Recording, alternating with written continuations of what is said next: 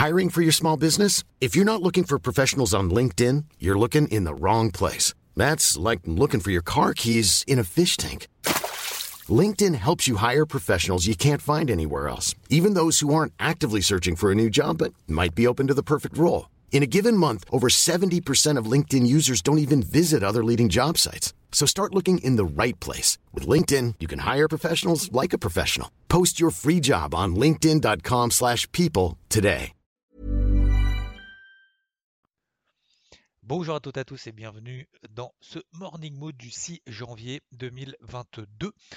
Euh, un petit peu compliqué cette nuit sur les cryptos. Pourquoi? Parce qu'on a euh, donc petite baisse, il hein, n'y a rien de, rien de méchant, on perd entre 1, 2, 3, 4, 10%, ça dépend comme d'habitude des cryptos, mais dans la globalité, si on regarde la capitalisation totale, on perd 1%, c'est rien, hein, sur le marché des cryptos, 1%, c'est rien du tout, hein. c'est l'équivalent de 5 points de variation sur le CAC. Euh, on a cette petite baisse liée à ce qui se passe au Kazakhstan, vous regarderez, vous ferez un petit peu vos recherches sur Google, ou autre, euh, ou au Kazakhstan, euh, on a des manifestations, on a une crise énergétique, etc. Et le gouvernement en fait est un peu submergé. Et du coup, bah, en fait, Internet a été coupé.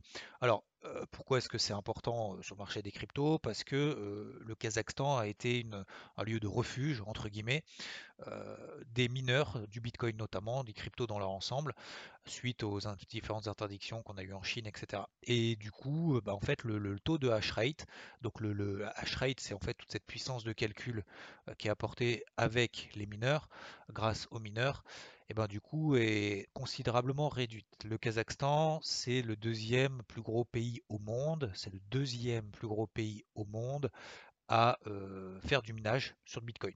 Donc forcément, lorsque vous avez Internet qui est coupé, voilà, ça correspond à peu près à 18% du taux de hash rate. Donc la puissance de calcul, c'est le Kazakhstan, c'est 18%. Donc forcément, ça a un impact sur les cours. Forcément, c'est un peu anxiogène à court terme. Pour autant, ils vont trouver des solutions comme ils l'ont toujours fait. C'est-à-dire, lorsque voilà, il y a eu ces interdictions en Chine, bah, ils sont réfugiés aux États-Unis au Canada.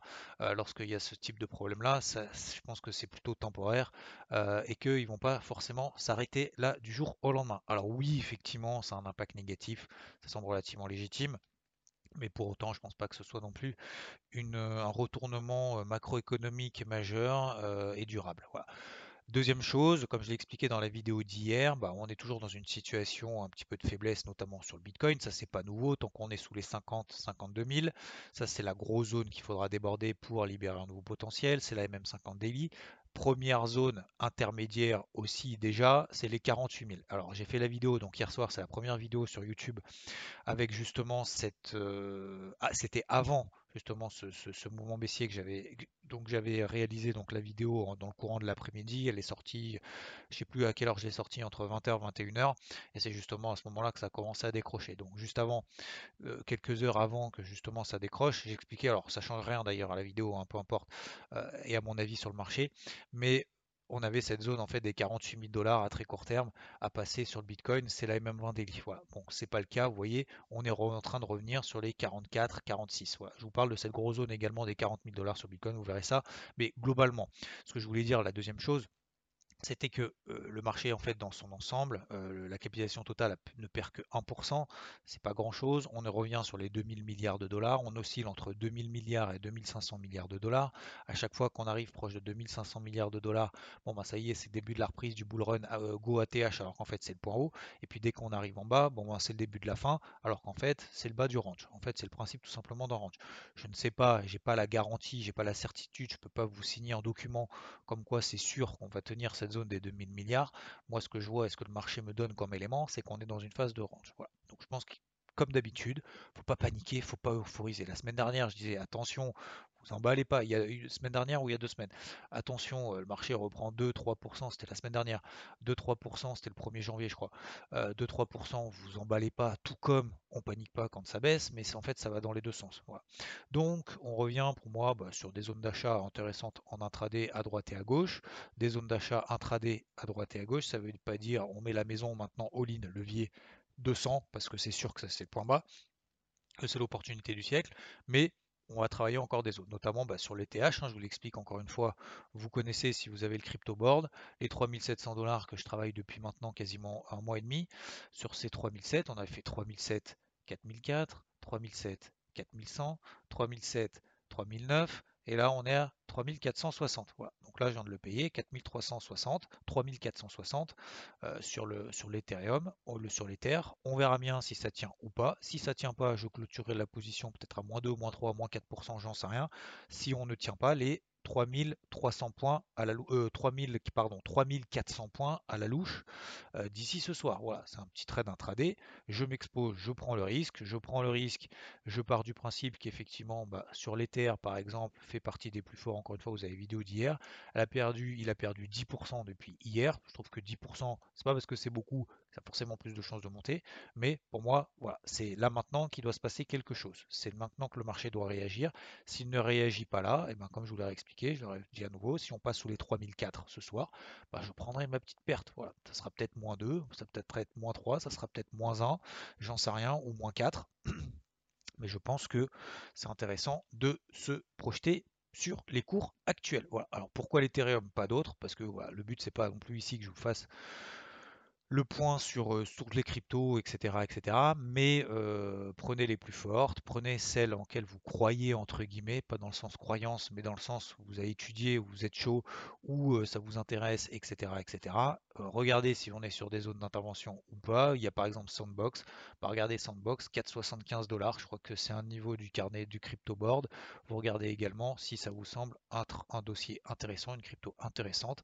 On est sur une zone intéressante. Ça tient, ça tient pas, ça c'est le marché qui décidera, mais c'est à vous de décider maintenant est-ce que vous êtes euh, acheteur optimiste sur le marché des cryptos à moyen terme ou pas, premièrement, oui ou non, déjà il faut répondre à la question. Si vous ne savez pas, bah, ça, après ça, ça, vous regarde. Euh, deuxième chose, si euh, est-ce qu'on est dans des zones d'intervention ou pas? Voilà, daily. Est-ce que pour vous, on est sur des zones susceptibles à ce que le marché réagisse ou pas? Vous répondez oui, vous répondez non. Il n'y a pas de je sais pas. C'est oui ou non. Oui, on est sur une zone d'intervention. Bon, bah j'y vais. Voilà. Donc, je sais pourquoi est-ce que j'achète. Je sais est-ce que je suis sur une zone d'intervention ou pas. Maintenant, après, c'est toute la question aussi de l'exposition. Est-ce que je me mets en risque maximal maintenant ou est-ce qu'on peut aller effectivement un petit peu plus bas? Oui, on peut aller, alors moi je réponds à votre place, mais oui, effectivement, on peut aller un petit peu plus bas. Le Bitcoin, on peut aller à 40 000. Euh, L'Ether, on peut aller à euh, à peu près autour des 2006, euh, 2008. C'est une grosse zone hebdomadaire. Voilà, même si j'en doute, on peut effectivement y aller. Donc, est-ce que là maintenant, c'est judicieux d'être exposé à 0% Non. Est-ce que c'est judicieux d'être exposé à 100% non plus. Donc je pense qu'il faut toujours avoir un petit peu un juste milieu. Faut, faut, arrêter d'être tout blanc ou tout noir, genre faut que j'achète tout ou faut que je vende tout. Je pense qu'il y a un juste milieu, un peu de patience à avoir, un peu de, d'objectivité, optimisme, oui, mais euh, je pense qu'il ne faut pas, euh, pas non plus voilà, soit s'enflammer. Voilà. Donc force et honneur à tous, il faut rester constructif, optimiste, objectif et surtout stoïque. Voilà, je pense que c'est le dernier terme, surtout stoïque constructif, optimiste, objectif et stoïque. Voilà concernant l'ensemble du marché des cryptos. Je pense qu'il va falloir laisser un petit peu, un petit peu passer euh, l'orage, hein, comme d'habitude, euh, voir si ça tient ou pas. Je pense qu'il y a des petites opportunités à faire en intraday, mais sans pour autant s'enflammer. Concernant le marché général, je vous ai expliqué hier les grosses zones de vente hebdomadaires, notamment donc euh, daily ou hebdomadaire. Je vous ai longuement, d'ailleurs, vous avez le morning mood d'hier, donc n'hésitez pas à le réécouter si c'est pas fait. J'invente rien, notamment justement sur le DAX sur cette zone des 16002. On est à 16 000 points ce matin. Euh, je vous ai expliqué d'ailleurs hier, on était à 16 100. Je vous ai expliqué justement qu'on était sous une grosse zone de résistance. Sur le SP500 et tous les autres, pour le moment, je l'ai laissé filer. Je vous ai donné notamment, euh, je pense, n'hésitez pas à le réécouter hier et de me dire si c'est vrai ou pas, euh, d'attendre justement que j'attendais sur les SP500 les 4700 points. On était à 4008, j'attends 4007 pour payer. On a perdu 2% sur le SP500 hier, on est revenu sur les 4007, on est même à 4690. Donc maintenant la question, il va falloir que je réponde à la question, est-ce qu'on est dans ma zone d'intervention? Oui. Est-ce que euh, bah, je garde pour le moment mon scénario plutôt optimiste, plutôt positif, de manière, on va dire, à long terme, à moyen terme, sur les indices? Oui. Euh, est-ce que pour le moment le marché me donne euh, raison Est-ce que le marché me donne là maintenant tout de suite un signal positif, comme quoi je dois acheter là maintenant tout de suite, le SP500 Non. Donc, je me place une alerte au-dessus des 4705, 4710. Alors oui, effectivement, c'est plus haut que maintenant, mais j'ai envie que le marché me donne des éléments positifs pour pouvoir re-rentrer. Voilà, tout simplement. Donc, euh, voilà, donc sur le DAX, euh, j'ai fait une longue explication hier pourquoi est-ce que la zone de vente était en dessous des précédents plus hauts, etc. etc. J'ai fait une minute pédagogique et compagnie. Donc, n'hésitez pas encore une fois à la réécouter. Aujourd'hui, on est autour des euh, ouais, 16 000, un peu en dessous. Euh, est-ce qu'on peut tenir Oui, bien évidemment. On peut tenir, on peut euh, alléger une partie de position histoire d'encaisser quelque chose. Est-ce qu'on peut laisser courir la position? Oui. Et pourquoi est-ce qu'il faut le faire? Bah, Tout simplement parce que ça évite l'overtrading. Ça évite justement de se poser la question là maintenant, est-ce qu'il faut que j'achète le DAX ou pas? Donc concrètement, garder une position aussi infime soit-elle, peu importe qu'elle soit importante, qu'elle soit pas importante, ça dépend de votre vision, votre analyse, votre conviction sur le marché, mais garder au moins une, infime position, ça évite de se poser la question et de se triturer la tête là maintenant toute la journée en disant est-ce que j'achète parce que ça baisse, est-ce que je dois vendre parce que ça baisse encore plus, etc. etc. Voilà. Donc ça c'est on a fait hier euh, sur le DAX. Euh, aujourd'hui, donc sur les indices, je ne vais pas me précipiter là maintenant tout de suite à l'achat. Ce qui est certain, et on l'a évoqué, et ça encore une fois hier, alors je suis désolé, mais je suis obligé de réexpliquer ce que, ce que, ce que, très rapidement et de faire le suivi de ce que j'ai expliqué hier, sinon ça n'a aucun intérêt. Euh, notamment le taux à 10 ans aux États-Unis. Donc, vous réécoutez hier, le suivi aujourd'hui, c'est quoi? C'est que le taux à 10 ans aux États-Unis est passé au-dessus des 1,70%. Donc, c'est la raison pour laquelle le Nasdaq se fait dérouiller. Hein, toute proportion gardée, mais voilà, le Nasdaq s'est fait un petit peu dérouiller hier. Il a perdu plus de 3%, alors que le Dow Jones a perdu 1%.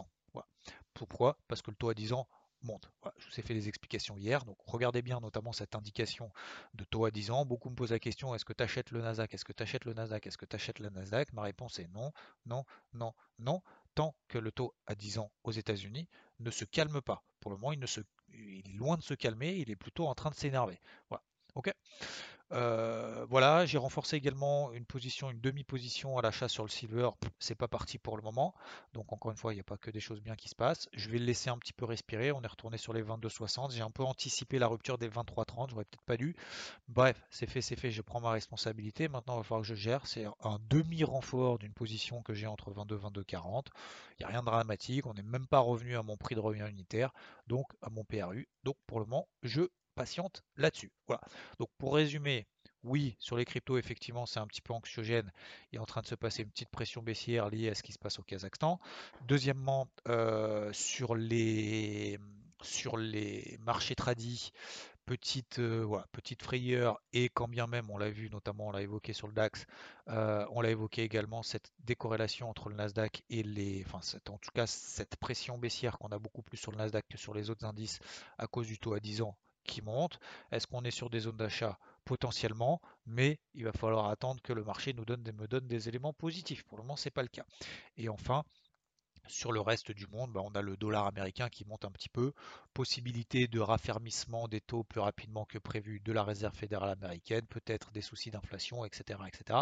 Mais en tout cas, je pense qu'il faut aujourd'hui respirer un petit peu, prendre un petit peu de recul et surtout prendre ses responsabilités de manière calme. On peut se tromper, mais autant le faire avec responsabilité et surtout de manière modérée pas tout le temps avoir le point haut, le point bas. On peut pas tout le temps être tout blanc ou tout noir.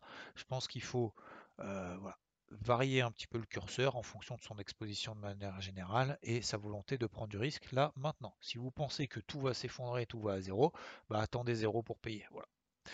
Je vous souhaite bon courage à toutes et à tous. Force et honneur en cette journée de jeudi 6 janvier et je vous dis à plus. Merci de votre attention. Ciao ciao. Want truly hydrated skin? Medocia's Body Care Breakthrough Hyaluronic Body Serum. It's clinically proven to increase hydration by 161%. It's lightweight, fast absorbing, and delivers 24 hours of hydration for silky smooth skin without any sticky afterfeel. Treat your skin to clean vegan skincare from Osea. Get 10% off your first order with code SUMMER at OseaMalibu.com. That's O S E A Malibu.com code SUMMER.